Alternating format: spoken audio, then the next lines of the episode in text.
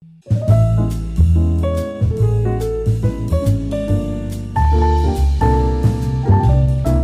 九八点一九八新闻台，欢迎收听九八行家品味，我是依萍。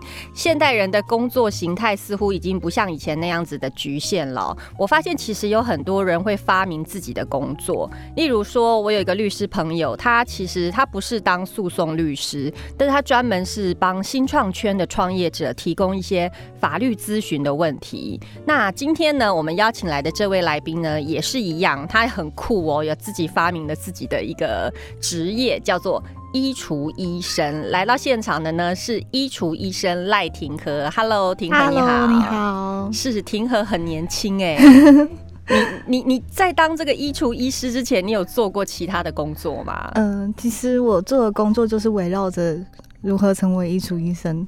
这样子，我理想的形态开始去走，就是你之前做的事情是如何成为衣橱医生的前部曲，对，真的，你做过哪一些事情？其实，说说看。呃，因为那个时候我想要有居家整理的技术，嗯，对，然后所以我就。发现说，哎，当时好像没有专门为整理的工作，嗯，那那个工作都隐藏在就是家事管理，就也就是说居家清洁的底下，对，就是清洁公司啦，对，对不对？所以我就自自动的跑去那个清洁公司里面跟他说，就是我可以做清洁，然后他们就看我穿的很漂亮，然后就说，而且又是年轻女孩子，谁 要做这种工作呢？对，然后他们就说，呃，这个是一个很吃重的工作，你可以吗？嗯，然后我就说可以。但是我也想要多一点，就是整理相关的案子。嗯，对，就是我就是跟他说我会整理，我有整理的技术。嗯嗯嗯，就把案子交给我。不是只有清洁这件事情而已，还有帮忙收纳整理。对，那个时候就是主动去跟主管争取。嗯嗯嗯。对，然后就那个主管就是觉得说，哎，这个小孩就是。还有一种一腔热情，然后他们就确实有这样子的需求，是对，所以他就是我就是也会做清洁的工作，然后也会有整理和收纳的服务，所以需要就是我知道需要清洁的人很多啦，因为现在都会请那种钟点的那个居家的清洁的，对我当时也是那样工作人员，但是整理这件事情，台湾人不会有觉得说，嗯，我不喜欢外人在我家里这样子东摸西摸这样子的习惯吗？嗯，因为其实基本上来讲。就是如果清洁完之后有一点空闲的时间，然后他基本上已经接受你进入他家里了，所以他对于整理这件事情就不会很反对。哦，所以我就有时候就真的到别人家衣橱那边呢，就是一直在折衣服。所以最常整理到的就是衣橱，对衣橱或者是一些呃什么桌面啊那种的的规划和整理。哦，然后那时候就大概也刷了三百多个马桶吧。哎，你真的很吃苦耐劳哎。对啊，其实我没有外表像想象的那么，我其实很很吃苦。大家现在就觉得 年轻人是草莓啊，没有做过家事，没有吃过苦啊。对啊，就看不出来你真的就是做这么基层的清扫整理工作。对，然后那个时候就是因为那时候那个。月薪娇妻还还蛮有名的，所以我就被说 也有短头发，所以他就说就是又长得可爱，应该是这样子。好，那所以你这个工作做了多久？我做了一年多吧，一年多。然后当其实就是因为我一直在观，就是做一个底层的观察，就是呃，到底每个人的家里需不需要整理这项服务？嗯，对他需不需要被独立出来？他是不是专业的？是不是可以被认可的？嗯，然后后来我就。呃，在很一个女生的家里面受到了启发，嗯就是她那个时候很好笑，她就是打开门之后，她就一直跟我道歉，嗯，然后就说对不起，对不起，就是我家真的东西很多，嗯，然后我就跟她就是走到她家里的时候，就是我们就是真的就是弯来弯去，因为她家里面是就真的没有一条通畅的走道可以可以走就对了，对，都是很空，就是它只要是平面的地方都是堆满东西的那一种，哇，对，然后。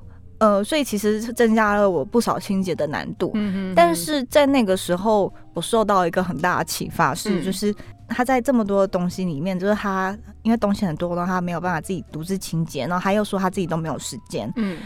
然后感觉就是一个很忙的人嘛。嗯。可是，在他要出门的时候，他就从他的就是空间里面都拿出了一团很像就是拆干的东西。啊，菜干就是一团，很像就卷卷皱皱的，嗯，然后他就开始拿出挂烫机，然后就把它烫一烫，然后再发现说，哦，它是一件很完整的衣服，原来皱到你认不出它的原型这样子哦。然后就是你好，就是刚刚的一切好像都是过眼云烟，就是他就是很细心、很耐心的在对待那那一件衣服。嗯嗯嗯嗯，好像全世界的时间都给他了。嗯嗯，所以他是一个很重视外表打理的好不好的一个人。对，这是可以确定的。对，嗯，然后但是家里却乱成这样，就很这合理吗？就是，可是这个也让我发现说，其实现代人的需求，它并不是不一定是整个居家的空间要干净整齐，而是外在出去的那个第一印象，就是马上立即的就会有反应，反而是更多人在追求的。嗯嗯嗯嗯嗯，所以我那个时候才才意识到说，哎，除了整理以外，应该还要有个服务叫穿搭，就是做底层的观察的时候才发现的，但是。在那之后，其实我就知道有一个职业叫衣橱规划师。对，我我这个就是我接下来要问你的，为什么是叫衣橱医生？你为什么不是规划师、管理师或是什么师？为什么是医生？呃，你那时候是怎么想法？为什么用医生冠在这个后面这样子？呃，这个蛮有趣的，就是衣橱医生，他并不是一个 moment 就说好我就叫衣橱医生，而是一个很。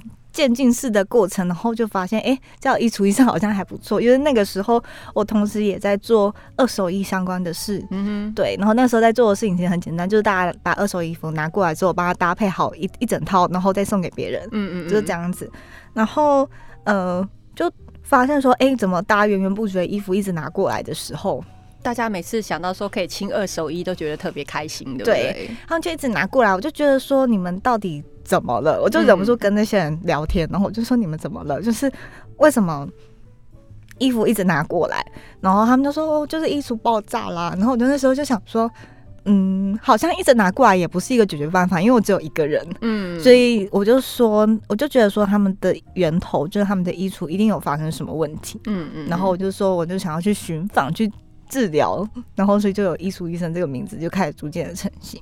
对你这个医，你这个医服医生呢，其实做到最后真的很像医生，我觉得有点像某种心理医生的 feel，对不对？对，对，你在治愈大家对于这个衣服这件事情到底有什么不足或是缺陷？是讲缺陷吗？可以讲缺陷吗？就是或是说有什么就是自己不理解自己的地方，对不对？就是嗯，其实我本身没有想要。做这件事情，可是呃，因为女生对于衣服就是有执着，然后其实，在心灵成长方面，就会常常讲说，你执着在哪里，你的那个成长就在哪里。哦，嗯，对，嗯，对，所以他们就有很多执着的时候，我们就会不停的谈话。我是一个就是对于客户是非常有耐心的人，就是他们执着在哪里，我们就是一直谈。然后谈到我们发现啊，他执着的点原来是因为之前的种种的过不去，然后所以我们我们才可以就是协助他放下，然后再回归到他的现在。所以嗯，这需要很多耐心跟时间呢。对，需要蛮多的耐心跟时间的。所以你是在什么时候接到你的第一个 case？第一个 case，你从你在就是说清洁清洁整理工作当中发现找到灵感，觉得这是一个发可以发展的工作，可以发展的职业。对对，那但是你你一定不可能一开始就很顺利就有客人找上。其实我一刚开始就蛮顺利的，真的，就你就知道艺术这个需求是很其实是很隐晦，可是它又确实的存在的。你没有先做一些免费的，然后把口碑传出去，用这种方式没有，就就直接说我。我付那个咨询费用，你帮我找出我的原因，就是就这样，客人其实我我当时是因为基于一个回馈社会的的想法，所以我那个时候是用自行定价。哦，自行定价，由你来决定这个价服务的价格。我提供服务，然后这个价格你定，这样子。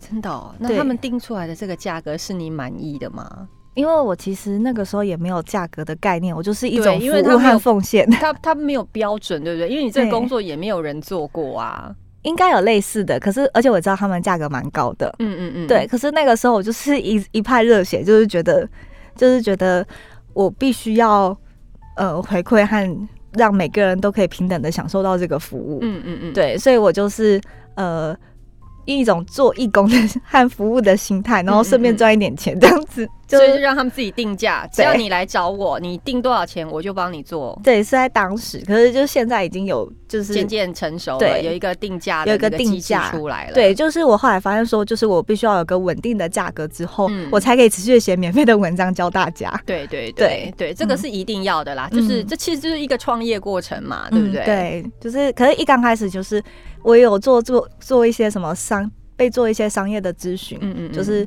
我呃那些商业的顾问听到我一刚开始用自行定价的时候，他们就大傻眼，因为他们没有想过，就是在商业的市场上有这个东西会存在，嗯，对，就没想到被你试成功了，对，就是就是一个敲门砖这样子，对，他就说天哪，你就是他们就说哦，你是太勇敢了吧，就是商业顾问都翻白眼，所以你现在做这个衣橱医生的工作已经多久了？三年，三年，对。然后你的你的 case 是大概平均一个月会有几件？我最高一个月会有二十一个，那几乎就是天天二十一到三十个，就是几乎天天都至少有一个哎。然后现在有比较好一点，这就是可是我之前有一点没有在控管，所以就是都排十几个，那这样你会很累哦，很累。嗯，然后后来是有经纪公司的加入。然后他就帮我，就是规定，就是说只能接八个。嗯嗯嗯嗯嗯，你其他的还有其他的事情要继续完成。哦，嗯，这样子你你你才能够延，就是能够延续的久啦。不然你这样子一下子接太多 case，把自己累死，也不是一件好事。对，就是其实会有会答应这件事情，因为我是一个事业心很强的人。嗯，现在看不出来。有啦有啦，我觉得你的决心真的很令人钦佩。从你那个去当那个清洁清洁工作，然后到这个后来真的发展出这个衣橱医生的，其实真的是需要吃苦耐劳，很多耐心。嗯，你如果没有耐心的话，你可能看到有些客户你会生气，对不对？呃，其实大部分的客户他们也应该说，我们我们我和客户们就是我们的相遇呢，其实是几乎是经过时间的太呃。的淬炼出来的，嗯嗯，对，几乎不太会有让我真的很白眼的客户，真的，因为他们都大概观察我一年多，然后发现我的痛调跟他们是合的，然后才跟我开始做接洽。所以他的第一步就是会比较愿意对你卸下心防，这是是很重要的一件事。对啊，不然其实因为我们有时候朋友之间也会就是说，就是拿我直接来开玩笑，就是说啊，那你去整理某某。知名老师的衣橱，然后那个那个老师就会当场就说：“我才不要呢，我的衣橱有很多的秘密。”嗯，对，就是所以其实衣橱里面是有收藏很多人的秘密和回忆的，并不是每个人都愿意把这个心房敞开。嗯嗯，对没错。所以观察我一年多到三年，其实都是很合理的。嗯嗯嗯。好，今天我们今天在现场的来宾是衣橱医生赖廷和，他最近写了一本书，叫做《衣橱医生带你走入对的人生》，是就近出版社出版的。大家如果有兴趣，可以去找来看看。我们先休息一下，下一段继续跟廷和聊。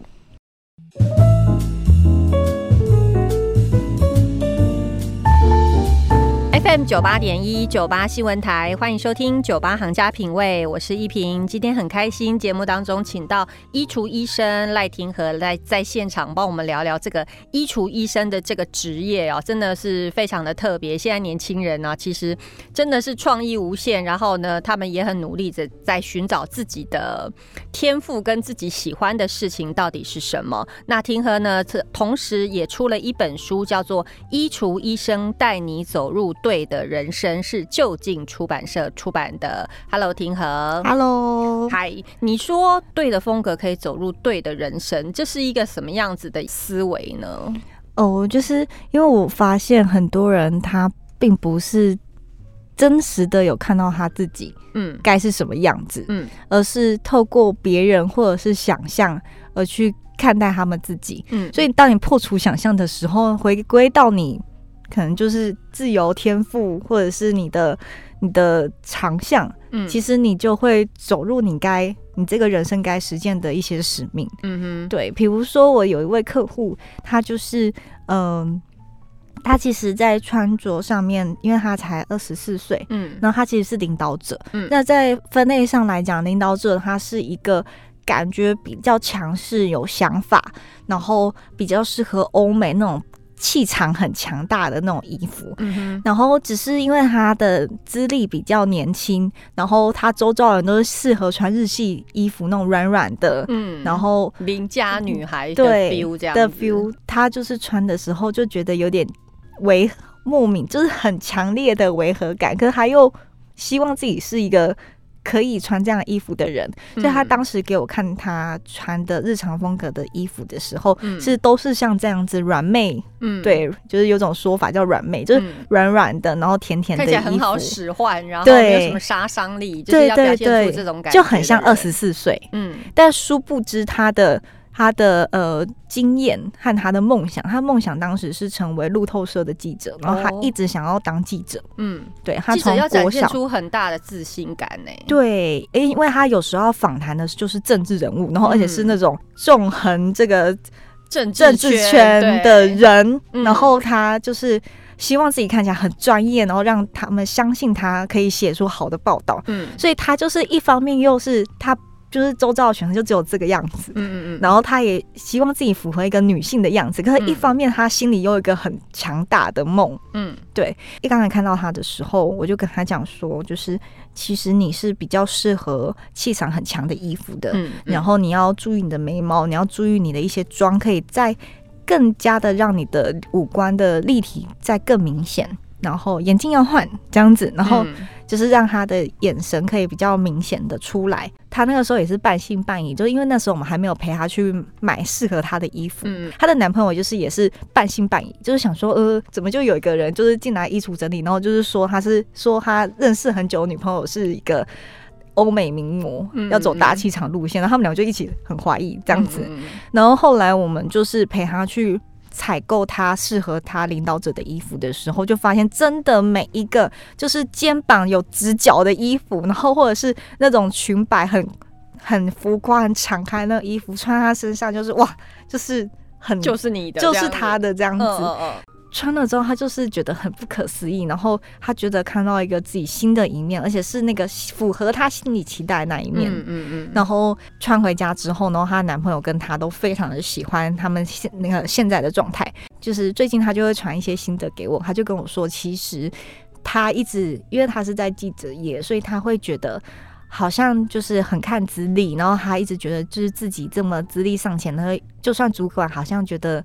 他觉得主管好像有做的不对的地方，他也不敢讲。嗯，但是他现在知道他是一个很有领导气质的人，而且是很适合驾驭，就是有透过衣服的辅助。嗯，然后他就会敢去跟主管做很直接的建议。哦，就整个衣服改变了他表达自己的一个对的，从外到内。嗯嗯嗯，就是我们会说这是一个叫动禅。嗯，就是一般人会觉得这个是一个。了解自己应该要从新出发，然后由内向外。可是其实就是穿搭是的确是由内向外，嗯，但是它也有由外向内的一个过程，嗯，对，改变他的自我的认知。就是我看着镜子中的自己，穿的这么有自信，这么的像一位领导者的感觉。嗯，讲话总不可能说呃不好意思，我可能觉得你这个地 方做的不太对。那对，这样子就很突兀嘛，对不对？你要讲话要符合自己的一个穿着的感觉，这是一种潜意识吗？对，就是一种暗示。嗯嗯，他就发现说，哎，其实跟主管提出改善的建议，并没有他想象中那么可怕。嗯嗯嗯，就不会。就是，哎，主管是有听进去的。其实他在他的角色扮演他适合的位置，嗯，是有助于整个公司成长的，嗯。然后他就对于自己更有自信。而且最近他就是访问一位政治人物，然后他就是政治人物就说，哎，他觉得有点压抑，他年纪这么轻，因为他感觉他非常的专业，嗯嗯嗯。但他自己有做很多事情的准备和努力，然后去执行他专业的部分。那我们。做他的个案的时候，就是协助他安心，对于他外表安心，然后接受他的外表就是这个样子，然后他就去做他的专业，嗯，这样子。所以不，以前的人都说什么太注重外表是一件肤浅的事，才不是呢，对不对？对啊，你把自己的外表打理成你自己想要成为的那那个样子，其实是有助于，就是说自己真的往那个方向前进。对，所以我才会说，对的风格，他会走到对的人生。如果他一直都。让自己穿着软软的衣服，然后想要跟其他人一样，嗯，那他他可能就没有办法意识到，其实自己站错了位置。嗯嗯嗯，对。好，所以听和这本书《衣橱医生带你走入对的人生》，其实书中也有帮我们讲到很多你接触过的案例。其实大家看着看着，其实就会觉得，哎。好像仿佛那个谁就是像我自己一样，对不对？嗯，像我的那个第一个，就是其实刚刚你有问我第一个案子是谁，其实我第一个案子就让我印象非常深刻。嗯，然后我们现在都还要保持联络，他叫小珍，就是他的化名叫小珍。是对小珍呢，他就是会。在我我跟他咨询的时候，他就会一直说别人希望我怎样，然后我姐姐希望我怎么样，然后就是谁觉得我怎样比较好看，嗯，就是他的眼里都只有别人，别人对他的期待和他的和别人的声音，嗯嗯嗯，然后我就说，嗯，就是那你刚刚就是说了很多的别人，然后那你自己。呢？你自己的声音在哪里？嗯哼，对，你自己希望你是什么样子，你才会感觉到很开心。嗯，然后他就沉默，就是我就一度就沉默到我一度以为就是电话怎么了嘛，嗯嗯，这样子，然后他就说。对不起，我没有思考过。嗯，然后在见到你之前，我们会先好好的想一想。嗯嗯，然后他就开始传给我很多就是气场很强的衣服，然后很那种都会型的女性的衣服。哇，对，反差很大，反差很大，而且重点是它只有。一百四十几公分，就是她是一个很娇小的女性，可是她的脸又是比较偏领导者的脸。嗯，对，所以其实她的内心是渴望自己是显眼的，而且有有一点小性感。嗯嗯嗯，对。可是就是呃，因为她身材很娇小的关系，所以大部分的家人或朋友都会把她，都还会把她视为小孩子。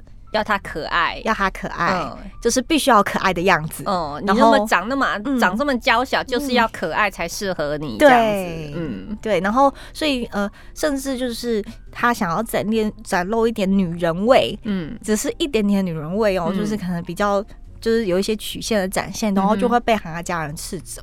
那你后来帮助你后来帮助他找到自己了吗？那个时候我是带他做了一分钟的静心，然后去想一下。就是自己想要的样子，去把这个声音确立下来。嗯，他自己想要的是一个成熟，然后有点女人味，嗯，然后比较都会的，然后气场比较强的，嗯，对，然后甚至而且是比较利落的，不是那种他以前大家加注在他身上就是要公主风，然后或者是像小朋友一样，嗯对，而且他其实很多衣服都是童装，而且他的家人就会拿童装，就是给他说这个比较适合你穿，对。好，所以你帮他找到自己的那个性感，然后有有气场的那个感觉了。嗯，对，就是找到了一个平衡点，这样子。那他现在还依旧维持的这样子吗？嗯，他现在目前是维持的还不错，就是当然他不会是我想象的当中那个性感，也不不一定是你想象的，只是就是他有走一个比较成熟，然后比较简洁的路线。至少他听到自己的声音了，对不对？不会是在就是说去顺从别人的期待。对啊，嗯，就是他还是会有一些公主风的东西，嗯可是就是他已经把我觉得已经把他收敛的很好了。而且这一本新书就刚出来，他马上就是写新的推荐这样子。哇，对对，好，今天非常开心，请到衣橱医生赖廷和在节目当中跟我们分享他的职业，还有他的在职业目前就是三年三年多的一个生涯当中遇到的一些案例哦。那我们下次有机会再邀请廷和在节目当中告诉我们怎么样。帮自己的衣橱做一些整理，然后找到自己实际的一个风格。谢谢廷和，好，谢谢，拜拜，拜拜。